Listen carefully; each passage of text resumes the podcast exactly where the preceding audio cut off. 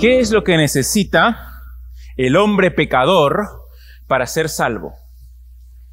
¿Qué es lo que necesita el hombre pecador para ser salvo?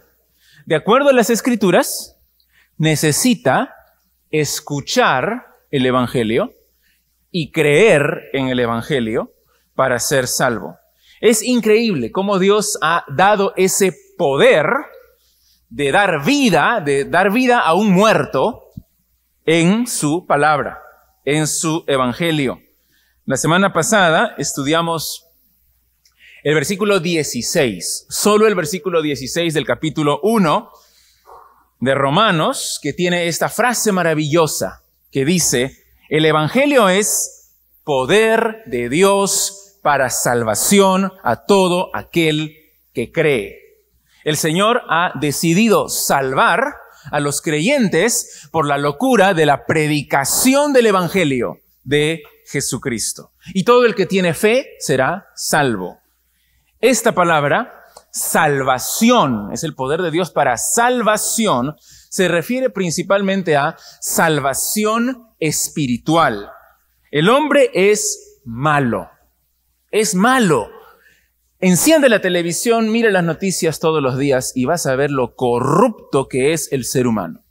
Lo degenerado, lo pervertido que puede llegar a ser. Y así somos todos, por naturaleza. Nuestros deseos, nuestras inclinaciones nos llevan siempre a pecar. Dice la Biblia que estamos destituidos de la gloria de Dios. Pecamos contra nuestro propio cuerpo, pecamos contra nuestro prójimo y lo que es más grave, pecamos contra Dios, ofendemos el nombre de Dios todos los días. Y al ofender su santidad, Dios, que es justo, debe condenar al pecador, debe darle el castigo que se merece, que es un castigo eterno, separado para siempre de la presencia de Dios. En la Biblia dice que al final echará en el lago de fuego a todos aquellos que cometieron injusticia, que fueron impíos, que son pecadores. Así que la principal necesidad del ser humano no es salir de la pobreza, no es estar bien de salud, no es conseguir un buen trabajo, no es elevar su autoestima, sino ser salvo. Ser salvo de la ira de Dios. Mira lo que dice en Romanos el capítulo 1, el versículo 18. Romanos 1, 18. Porque la ira de Dios se revela desde el cielo contra toda impiedad e injusticia de los hombres que detienen con injusticia la verdad. Dos veces está la palabra injusticia. El hombre es injusto.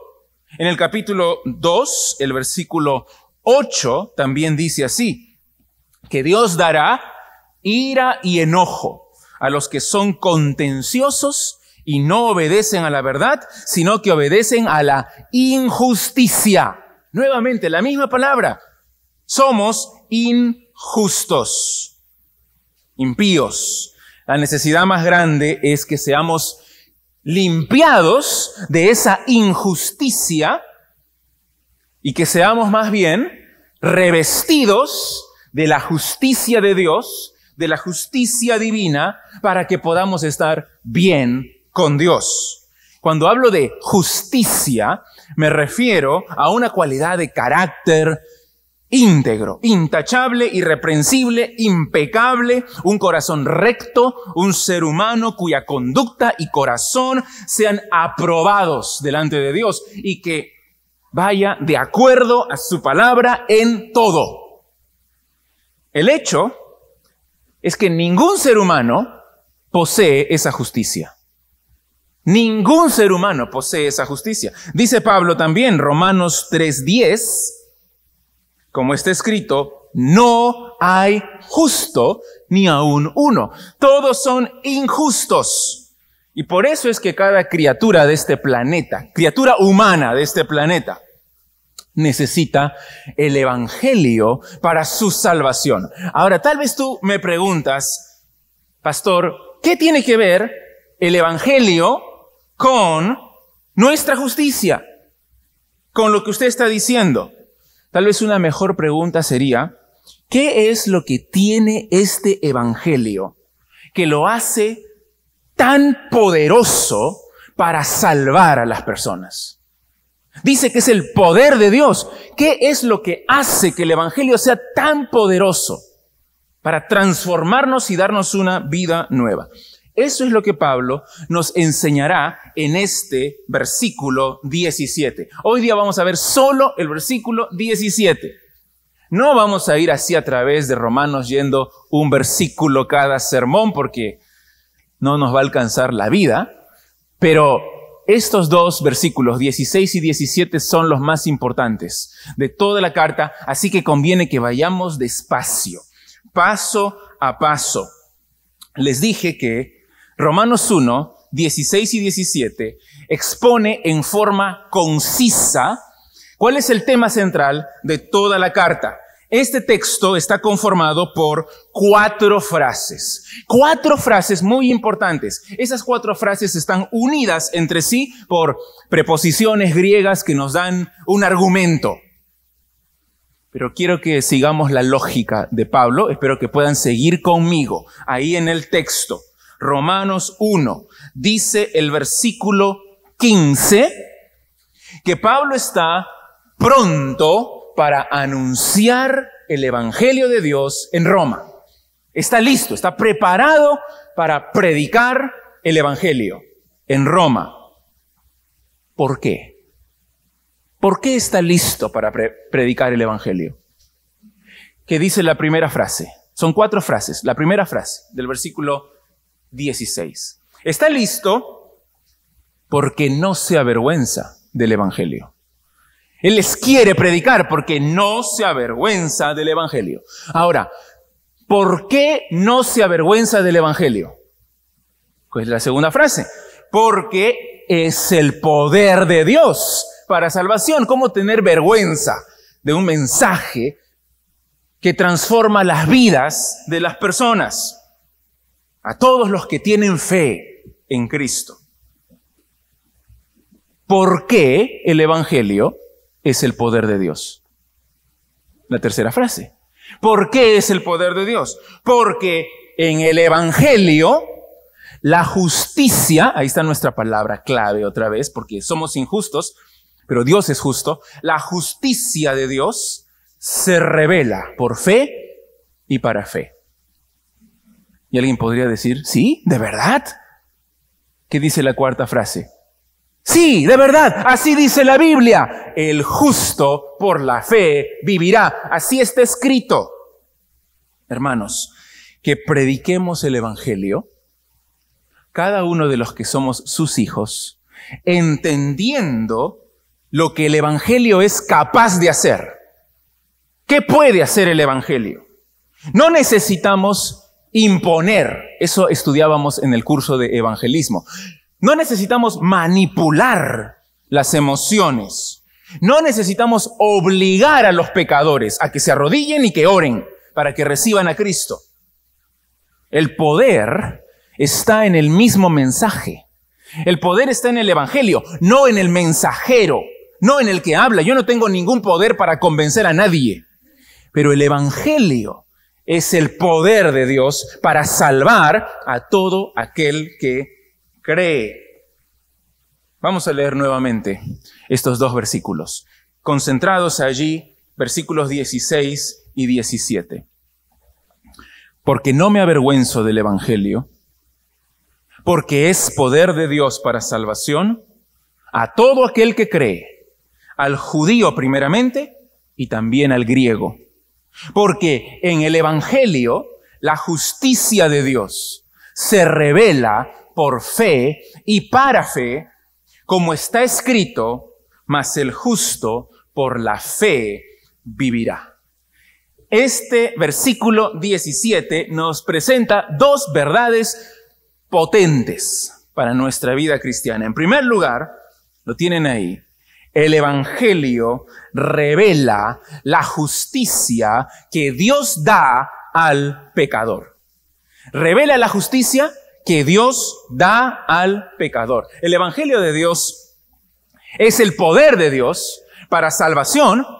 ¿Por qué? Porque en Él, es decir, en el Evangelio, se revela la justicia de Dios.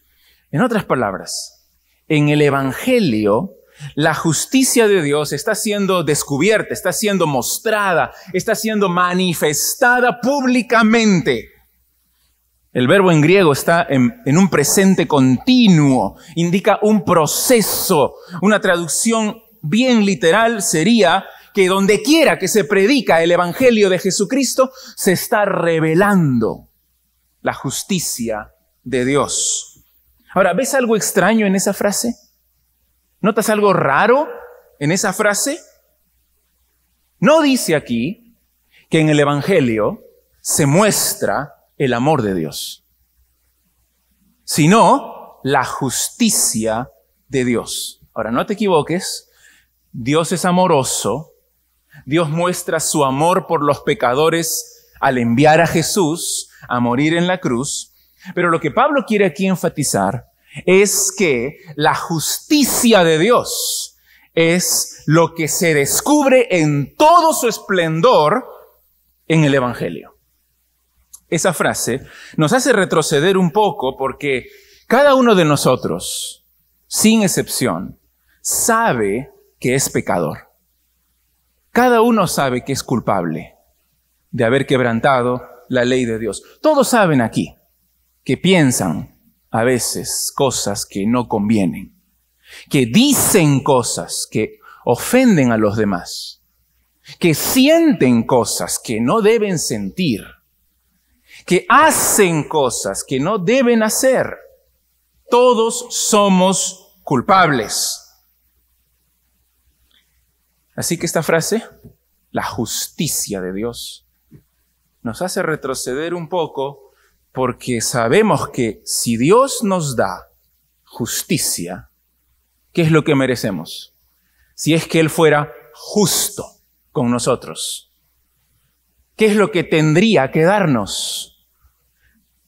Tendría que darnos el castigo, la condenación. Dios en su justicia debe castigarnos.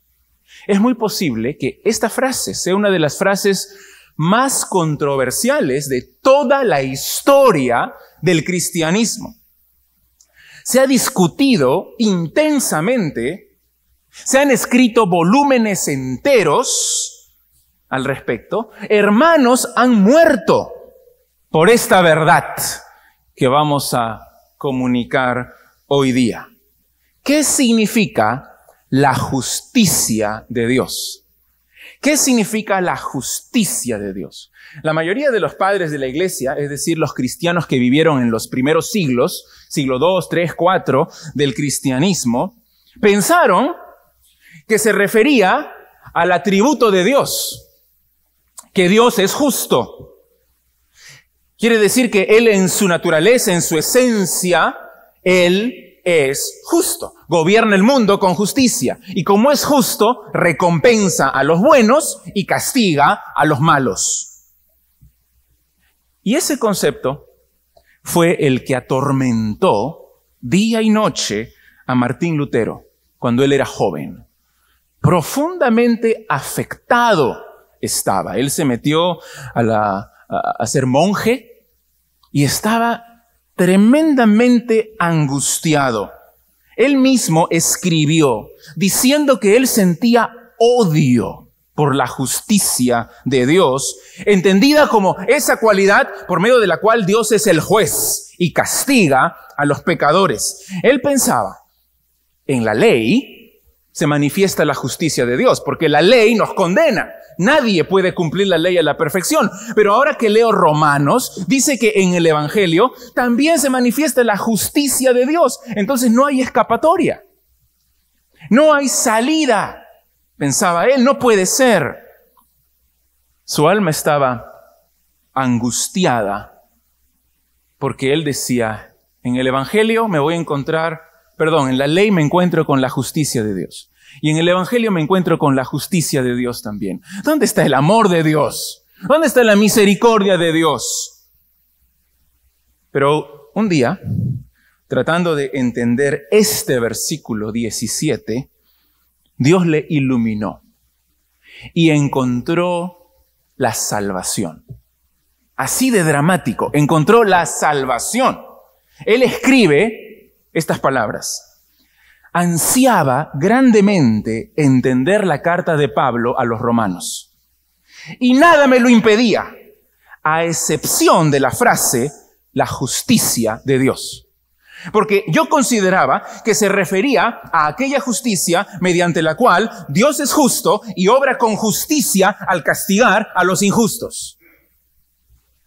Medité día y noche hasta que comprendí la verdad de que la justicia de Dios es aquella justicia mediante la cual, por gracia y simple misericordia, nos justifica por la fe. O sea, la justicia que Dios nos da por creer en Él. A partir de ese momento, sentí que había nacido de nuevo y que entraba por puertas abiertas al paraíso. Entonces, para Lutero, esta frase se refiere a un estatus dado por Dios a todos los pecadores que creen en Jesucristo. En otras palabras, la justicia que Dios nos otorga, la justicia que Dios nos da, no se está refiriendo aquí al atributo de Dios que Dios es justo. Y como es justo debe castigar. Se refiere más bien a la justicia que Dios nos da, que nos imputa, que nos regala, que nos otorga libremente a todos aquellos que ponen su confianza en el Señor Jesucristo. No es entonces la justicia de su carácter, de su esencia divina, sino la que Él da gratuitamente a todos los pecadores que confían en Él. ¿Qué es la justicia de Dios? En este versículo. Yo creo que para entender mejor necesitamos también entender cómo se usa la frase en el Antiguo Testamento. Quiero que vayamos un momento a Salmos 98.2. Salmos 98.2. Porque esta frase se usa mucho en los Salmos y también en Isaías. Salmos 98.2. Para referirse a la norma, la base sobre la que Dios actúa. Salmo 98.2 dice así. Jehová ha hecho notoria. Es la misma frase de Pablo, ¿no? Ha revelado, ha mostrado públicamente, ha hecho notoria su salvación. A vista de las naciones ha descubierto su justicia. Lo que está haciendo el salmista es que está equiparando salvación con justicia. Así como Pablo hace también el versículo 3 ahí dice que Dios se ha acordado de su misericordia y de su verdad para con la casa de Israel. Todos los términos de la tierra han visto la salvación de nuestro Dios. Esa acción de Dios de salvar a su pueblo. Es por su justicia. Pero no solamente Él salva con justicia. Él se acuerda de los pactos que hizo. Él se acuerda de las promesas que hizo. Y como Él es justo, Él es fiel, salva a su pueblo. Pero no solamente salva por su justicia, sino también condena por su justicia, castiga por su justicia. Mira más abajo, en este mismo Salmo 98, el versículo 9, delante de Jehová, porque vino a juzgar la tierra, juzgará al mundo con justicia y a los pueblos con rectitud. Son pecadores, se oponen a Él y Él los juzgará con justicia. Entonces, su justicia salva a su pueblo y condena a los que son pecadores. Isaías dice algo parecido. Mira en Isaías 56.1. Isaías 56.1. Así dijo Jehová. Guardad derecho y haced justicia, porque cercana está mi salvación para venir y mi justicia para manifestarse. Otra vez, salvación y justicia vienen. Está profetizando que llega el Mesías y que cuando llegue el Mesías Dios mostrará a todos su justicia. ¿Cómo? Salvando. Salvando a los suyos. Pero eso no significa que justicia y salvación sean términos sinónimos porque también decimos que con su justicia castiga. No solo salva, sino castiga también. Ahora, ¿cómo Pablo usa esa frase, la justicia de Dios, en otros contextos? Yo creo que la, usa de varias formas, pero es notable la conexión que hay entre la frase, la justicia de Dios y la fe. Cada vez que Pablo utiliza la frase justicia de Dios junto con la palabra fe, no se refiere a su atributo de justicia, sino se refiere a la justicia que Él da al que tiene fe.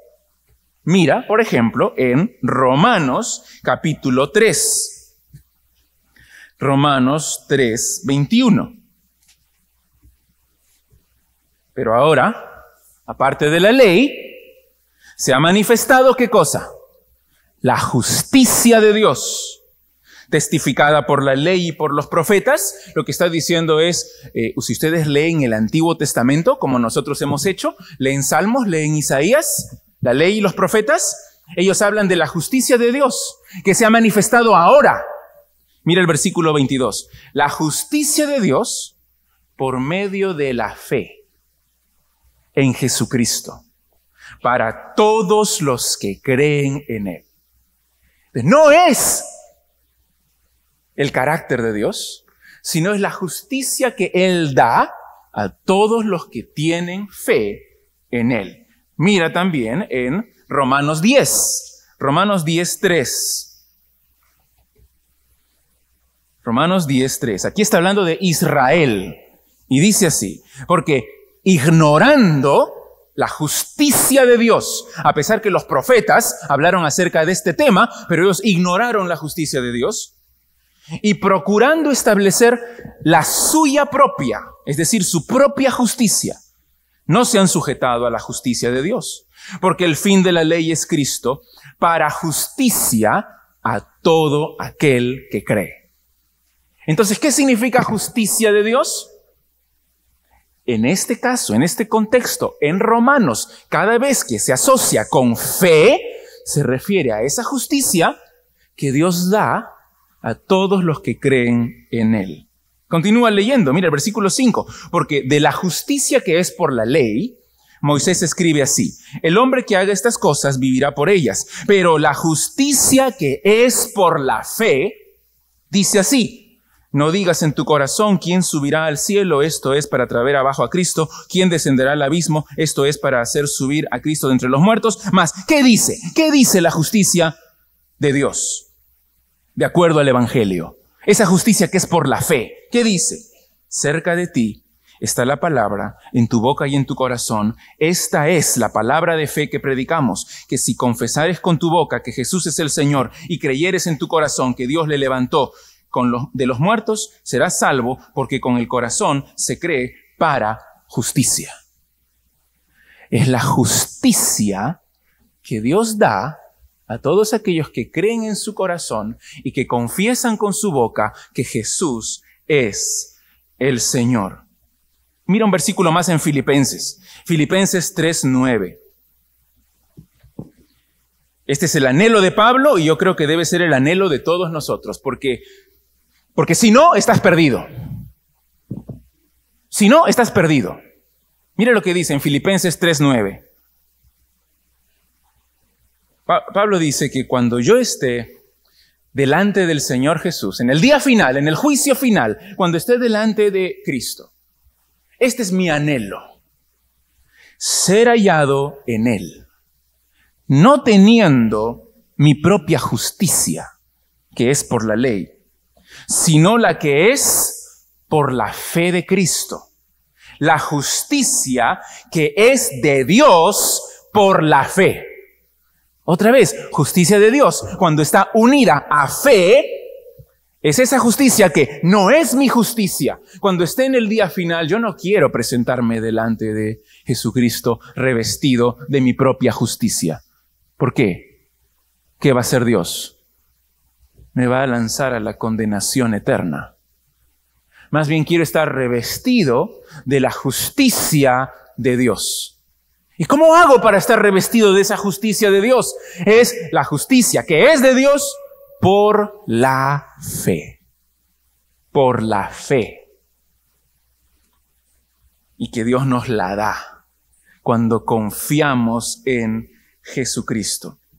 En 2 de Corintios 5:21 dice así: Dios hizo a Cristo pecado. A él cuando estaba en la cruz lo hizo pecado para que nosotros fuésemos hechos justicia de Dios en él. Ese es un glorioso intercambio. Nuestros pecados son puestos sobre el Señor Jesucristo y la justicia de Cristo es puesta en nosotros. Y por eso es que podemos ser salvos. ¿Y cómo se hace ese intercambio? Por la fe por creer en Cristo Jesús. Es un glorioso evangelio cuando Pablo habla de la justicia de Dios. En conexión con la fe, se refiere siempre a esa justicia que Dios da a todos los que confían en Él. Regresando a Romanos 1.17. Entonces, en Romanos 1.17, ¿qué significa la frase la justicia de Dios? Hay una clave para entender. Dice así. En el Evangelio, la justicia de Dios se revela por fe. Y cada vez que la justicia de Dios está en conexión con la fe, no se refiere a su atributo, se refiere a esa justicia que Dios da a todos los que confían en Él. Qué importante es la mención de la palabra fe, porque nos ayuda a entender qué es la justicia de Dios en este versículo. Aquella que no nos pertenece, aquella que no es nuestra justicia, sino el don de la justicia que Dios da el regalo de la justicia que Dios da a todos los que confían en su Hijo Jesucristo. Dios es la fuente, Dios es el origen de esa justicia y Él otorga su justicia a todos los que creen en Cristo. Al final de cuentas, Lutero tenía razón. Y sí obtuvo la salvación en ese momento. La justicia de Dios es la que recibimos como un regalo de Dios por medio de la fe en Cristo, sobre la base de lo que Él hizo en la cruz, del Calvario. Esa justicia de Dios es totalmente opuesta a mi propia justicia, a mi propia justicia. Porque como hemos leído en Romanos 10.3, dice que Israel ignoró la justicia de Dios y procuró establecer su propia justicia. Pero al establecer su propia justicia se perdieron para siempre, porque no se sujetaron a la justicia de Dios. Entonces, ser justo es importantísimo, porque si no eres justo, no puedes entrar al cielo. No puedes entrar en el reino de Dios. Solo los justos pueden ser reconciliados con Dios e ir al cielo. El argumento de Pablo en los primeros tres capítulos de Romanos es que no hay ni siquiera un ser humano que es justo. Pero todos estamos condenados, todos estamos destituidos de la gloria de Dios. Pero, capítulo 3, versículo 21, ahora, qué glorioso es esto, ahora aparte de la ley, se ha manifestado la justicia de Dios. La justicia de Dios por medio de la fe en Jesucristo. Para todos los que creen en Él. Porque no hay diferencia. Todos pecaron, todos están destituidos de la gloria de Dios, pero todo aquel que tiene fe, Dios le da esa justicia para que pueda estar bien con Él. Por lo tanto, el uso que Pablo le da a esta frase es un uso, en teología se dice un uso forense. Un uso forense. Según la Real Academia, forense significa relativo al foro. ¿Qué significa eso? Relativo al foro. En la antigua Roma se llevaba a todos los acusados de algún crimen, se les llevaba al foro. Y ahí estaban los hombres notables de la ciudad que juzgaban, daban la libertad o condenaban, daban un veredicto. Lo que estoy diciendo es que Pablo aquí está presentando la justificación por la fe usando el contexto de una corte de justicia. Dios es el juez. ¿Quién es el acusado? Cada uno de nosotros. Y Dios tiene que emitir un veredicto. ¿Y cuál es el veredicto que Él va a emitir en cuanto a nosotros? Todos aquellos que tienen fe en Cristo los declara justos. ¿Por qué? ¿Eso no va en contra del procedimiento de un juez justo? ¿Cómo va a declarar justo a un miserable pecador como yo, que soy culpable. ¿Cómo me va a declarar justo? Ya sabemos la respuesta. Por la fe en Cristo. No por mis obras, sino por la obra que hizo Cristo en la cruz. Él pagó por mí. Él ya sufrió el castigo que yo merecía. Y por lo tanto, si yo me aferro a Cristo y estoy en Cristo y me refugio bajo Cristo, ¿qué es lo que hace Dios? Me declara justo, porque estoy en Él, para que nosotros fuésemos hechos justicia de Dios en Él. Si tú tienes fe en lo que hizo Cristo, eres salvo. Eres salvo porque Dios te ha dado su justicia. Qué buenas noticias, qué extraordinario evangelio. Pero el segundo punto es igual de increíble, porque dice que esta justicia Dios la da al pecador que tiene fe. Dice, el Evangelio revela que esa justicia se da al que tiene fe. Mira el versículo 17 otra vez. Porque en el Evangelio la justicia de Dios, o sea, la justicia que Él da, se revela por fe y para fe. Otra frase difícil. Literalmente podría traducirse de fe a fe. Comienzas en la fe, terminas en la fe. Si tú lees la nueva versión internacional, así traducen ellos. Dice que es es de fe desde el principio hasta el fin. Se puede traducir de fe a fe. Ahora, lo que tenemos que decir es que esta frasecita se ha interpretado en la historia del cristianismo de muchas formas y casi siempre como algún tipo de, progresión, algún tipo de movimiento, es decir, de un tipo de fe a otro tipo de fe. Entonces, por ejemplo, algunos dicen que el movimiento que se ha producido en el Evangelio es de la fe del Antiguo Testamento a la fe del Nuevo Testamento. O de la fe de Pablo, que es el que está predicando, a la fe de sus oyentes.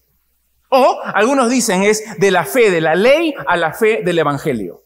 Incluso algunos llegan a decir de la fe de Dios a la fe de los pecadores de la fe de los judíos a la fe de los gentiles, de la fe del predicador a la fe de los oyentes.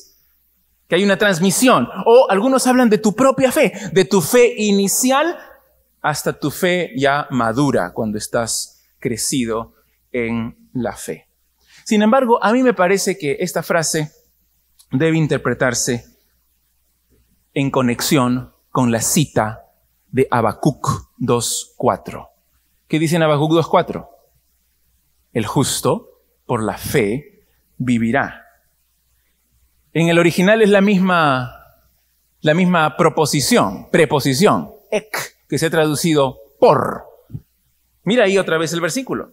En el Evangelio la justicia de Dios se revela por fe. Como está escrito, el justo por fe vivirá. En el original es exactamente la misma palabra. Lo que está diciendo es que está enfatizando el rol crucial, importantísimo de la fe en la salvación del pecador. Está diciendo que la justicia de Dios, la única forma como tú la puedes tener, es por medio de la fe. Pablo aquí declara que este es uno de los temas principales de su carta. Cuando tú lees Habacuc, se confirma lo que él está diciendo. Es, es un apoyo muy poderoso para lo que él está diciendo. Es un versículo importantísimo porque en Gálatas 3:11 lo vuelve a citar Pablo. En Hebreos 10:38 lo vuelve a citar el escritor de Hebreos. El justo por la fe vivirá. ¿Qué dice Habacuc? ¿Alguna vez han leído Habacuc? Habacuc es un profeta que se está quejando. Se está quejando porque el pueblo judío está sufriendo a manos de los caldeos. Han llegado los caldeos y han destruido Judá. Al inicio del capítulo 1, Habacuc dice, ¿hasta cuándo Jehová? ¿Hasta cuándo clamaré y no oirás? ¿Hasta cuándo daré voces a ti a causa de la violencia y no salvarás? ¿Dónde estás, Dios? ¿Por qué no haces nada? Somos tu pueblo escogido. ¿Por qué no nos salvas? ¿Por qué permites que nos destruyan los caldeos? Y lo que el Señor responde en Habacuc 2.4 es lo siguiente. Dice así, he aquí que aquel cuya alma no es recta, se enorgullece, mas el justo por la fe vivirá. En otras palabras, lo que Dios quiere enfatizar es, a pesar de las circunstancias, a pesar que ustedes piensan que yo estoy siendo infiel a mis promesas, ustedes tienen que permanecer confiando en mí tienen que tener confianza plena en mí. Pablo lee correctamente al profeta Habacuc y dice, quiere mostrar que aquel que ha recibido la justicia de Dios por la fe, vivirá, será salvo. Y no está hablando de salvación física. En el contexto de Habacuc, tal vez algunos entendieron salvación física. Pero creo que ni siquiera Habacuc estaba refiriéndose a la salvación física, porque está hablando de orgullo. Todo el que tiene orgullo se enorgullece, es soberbio. Pero el justo tiene fe y por la fe vivirá. No que van a venir los caldeos y no lo van a matar, sino que vivirá para siempre, vivirá eternamente. En ese sentido, creo yo que en Romanos 1.17 la palabra fe va con la palabra justo. Entonces, tal vez lo podríamos leer de esta manera. El justo por la fe vivirá. El que es justo por haber puesto su fe en Cristo, vivirá. El justo por la fe, todo junto, vivirá. No hay ninguno que sea justo por sus propias obras o por sus propios méritos o por su propio esfuerzo. No existe, no hay justo, ni aún uno.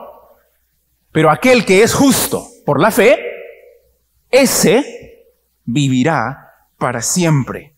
Aquel al cual Dios le da su justicia cuando cree en el Evangelio. Ese tiene vida eterna. Entonces, bautizarte no te salva. Venir aquí a la iglesia no te salva. Ser bueno, menos. No te salva. Eres pecador. Eres injusto. Estás muerto. Estás condenado. Eres culpable de ofender a Dios. Y tú lo sabes. Tú sabes que eres culpable.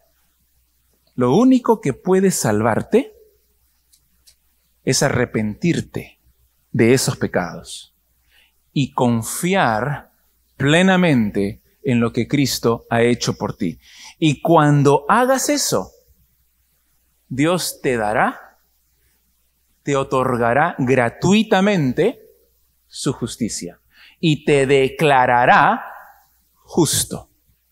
No porque eres bueno, sino porque confiaste en Jesucristo. Esa verdad es la que transformó la vida de Martín Lutero para siempre y comenzó la reforma protestante. ¿Has creído el Evangelio de Jesucristo? ¿Eres justo por la fe? ¿Eres justo por la fe? Este Evangelio debe ser predicado por cada uno de los hijos verdaderos de Dios. No podemos avergonzarnos de él. Es, es ridículo que nos avergoncemos de este mensaje. ¿Cómo es posible? Es el poder de Dios. Aquí se revela la justicia de Dios. Es un evangelio que transforma, que da salvación a todo aquel que cree. No hay mejores noticias.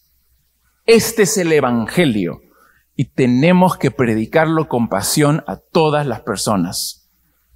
No cambiándolo, no pervirtiéndolo, no suavizándolo, sino diciéndolo así como es. Es imprescindible que cuando comuniquemos el Evangelio, comencemos diciendo, eres malo. Tantas iglesias han eliminado esta parte del Evangelio. ¿Y cómo comienzan? Dios te ama. Dios te acepta como eres. Eres lo máximo. Tú puedes. Confía. Ten fe. Claro, pero no es solo eso. Primero tengo que reconocer que soy corrupto, que soy pervertido, que mis deseos, mis inclinaciones, mis pensamientos, mis intenciones están totalmente manchadas por el pecado, que ofendo a Dios y que necesito arrepentirme. Necesito pedir perdón, necesito caer de rodillas y decir, Señor, merezco el infierno, pero perdóname, me arrepiento por mis pecados. ¿Recuerdas lo que hizo el publicano en la parábola que contó Jesús, la forma como él oraba. Dice que ni siquiera quería mirar al cielo, estaba con la cabeza agachada, estaba compungido, golpeándose el pecho, y lo único que podía decir es, Dios, sé propicio a mí, pecador. Soy pecador, soy malo, sálvame en tu misericordia, porque yo no merezco nada, en tu misericordia sálvame. ¿Y qué dice Jesús de ese publicano? ¿Qué dice el siguiente versículo? Yo les digo que este publicano regresó a su casa justificado. Justificado. Dios lo declaró justo por su fe, por confiar, arrepentirse de sus pecados y entregar su vida por completo a Jesucristo. Y si tú haces eso, eres salvo. Clama a Él por misericordia. Arrepiéntete, reconoce que eres culpable y cree en Él para tu salvación. Y si ya lo eres, comunique este mensaje a todo el mundo, a toda criatura. No importa lo que digan, no importa lo que piensen, comunícalo, porque no hay mejores noticias que esas. Vamos a orar para terminar.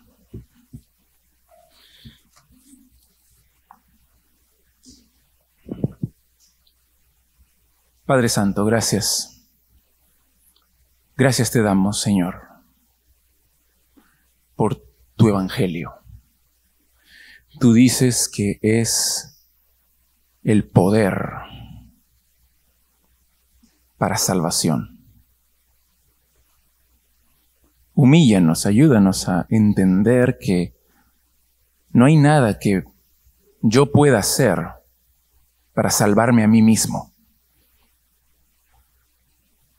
Y no hay nada que pueda hacer para salvar a otros.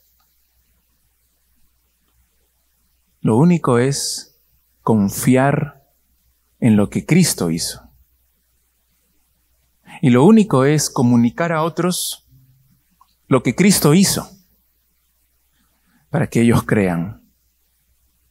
Te pido, Señor, por cada persona aquí, cada amigo, cada hermano, que realmente, Señor, reconozcamos nuestra condición y que al reconocer nuestra condición, que estamos perdidos, que nos aferremos a Cristo, porque es nuestra única esperanza, que creamos en Él. Nadie quiere ir al infierno. Nadie quiere perderse para siempre. Pero a veces somos tan necios que nos seguimos justificando, nos seguimos aferrando a nuestra propia justicia, a que no somos tan malos, a que yo puedo, a que no necesito a Dios. Señor, perdónanos. Humíllanos y haznos reconocerte a ti, a tu Hijo Jesús como el único Señor y Salvador. Gracias, Padre, por este precioso Evangelio. Gracias porque nos has dado la solución a nuestra principal necesidad. Que lo prediquemos con pasión, que lo creamos con todo el corazón. Gracias, te lo pedimos esto en el nombre de Cristo. Amén.